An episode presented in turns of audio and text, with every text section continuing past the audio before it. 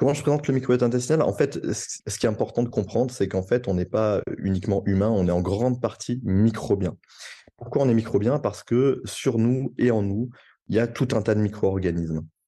Des bactéries, bien sûr, mais également euh, des virus, des parasites, des levures, des champignons, etc. Et en fait, qui cohabitent avec nous. Euh, on vit en symbiose avec tout un tas de micro-organismes.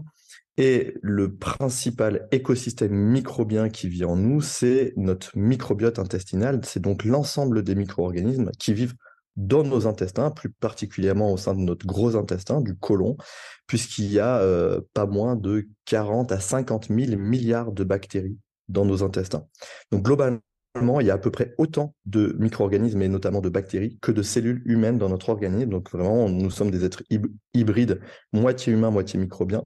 Et ce qui est important pour rester en bonne santé, et ça de très nombreuses études scientifiques le démontrent chaque jour, c'est de maintenir une symbiose, euh, un fonctionnement harmonieux, une cohabitation euh, qui, qui marche le mieux possible entre notre écosystème microbien et notre organisme humain que ces dernières décennies, on n'a pas seulement détruit, euh, euh, appauvri la, biodiversité de, notre planète, mais on a également euh, appauvri notre biodiversité microbienne, un peu en parallèle et un petit peu à, cause des mêmes choses. Hein. ces dernières décennies, on a mangé de plus en plus une alimentation industrielle, de moins en moins de fibres. Alors l'alimentation industrielle, euh, elle est riche en, additifs. On, appelle ça des aliments ultra transformés. Ces additifs, la, plupart sont toxiques pour notre microbiote intestinal. C'est pas pour rien si on, parle de deuxième cerveau. Euh, c'est pour plusieurs raisons. Hein. D'une part, la, première, c'est quand on parlait des intestins qui étaient notre deuxième cerveau, c'est simplement parce que c'était le, deuxième organe après le cerveau à être le plus riche en neurones. Alors bien loin derrière, le, cerveau c'est 8, milliards de neurones à peu près, l'intestin c'est plusieurs centaines de, millions. Euh, mais pour, pour d'autres choses, le, le fait qu'effectivement, nos, intestins et surtout en fait notre microbiote intestinal communiquent en permanence avec notre cerveau, notamment via la sécrétion de ces messagers chimiques qui vont aller activer des neurones et envoyer des informations au cerveau. Certains euh, microbiotes sont bénéfiques à des bonnes performances sportives et, notamment euh, quelques bactéries qui, semblent sortir du lot. Euh, après, il y a quand tu parles de stress et d'activité physique, on est sur de l'activité physique probablement très intense. Tu parles de, marathon, ça peut être les Ironman ou autres. Euh, c'est un stress pour l'organisme, c'est potentiellement également un stress pour le microbiote intestinal.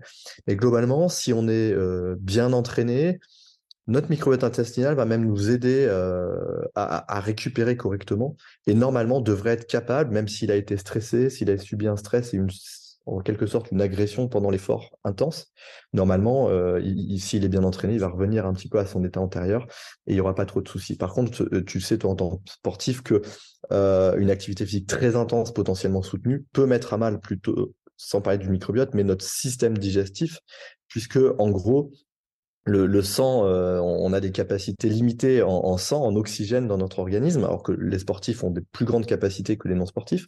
Mais mine de rien, ces capacités sont limitées et que le sang, pendant l'effort, va aller en priorité au cerveau, hein, bien sûr, et dans les muscles et que ce qui va euh, ce qui va potentiellement faire les frais de ça, c'est les intestins qui eux euh, bénéficient en dernier lieu d'irrigation du cerveau, de l'oxygénation, et donc potentiellement c'est pour ça que parfois dans les sports d'endurance très intenses, il peut y avoir des cas de diarrhée, de douleur au ventre, voire même de, de, de diarrhée avec du sang.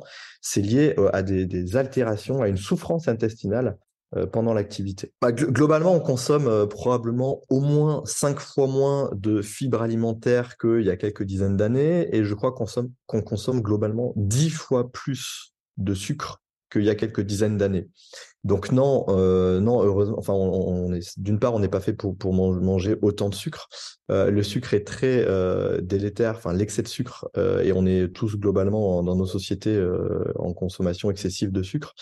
Euh, c'est globalement délétère pour, pour notre organisme euh, et, et, d'autant plus que c'est, le, un des problèmes est que le, le sucre est très addictif. Hein, euh, certaines études chez l'animal montraient que le, pouvoir d'addiction du, du, sucre est, comparable, voire même supérieur à celui de la cocaïne. Quand on veut prendre soin de notre microbiote avec l'alimentation, déjà on enlève ce qui va être délétère. Donc on, la première chose à faire, ça va être ça. Plutôt que d'enrichir, ça va être déjà d'enlever l'excès de sucre, d'enlever les aliments trop transformés, de prendre l'habitude de regarder derrière les produits sur l'étiquette, savoir qu'est-ce qu'il y a dedans, essayer de faire en sorte que ce soit le plus naturel possible et si possible que qu'on sache exactement ce qu'on mange. Et chouchoutez bien votre microbiote intestinal.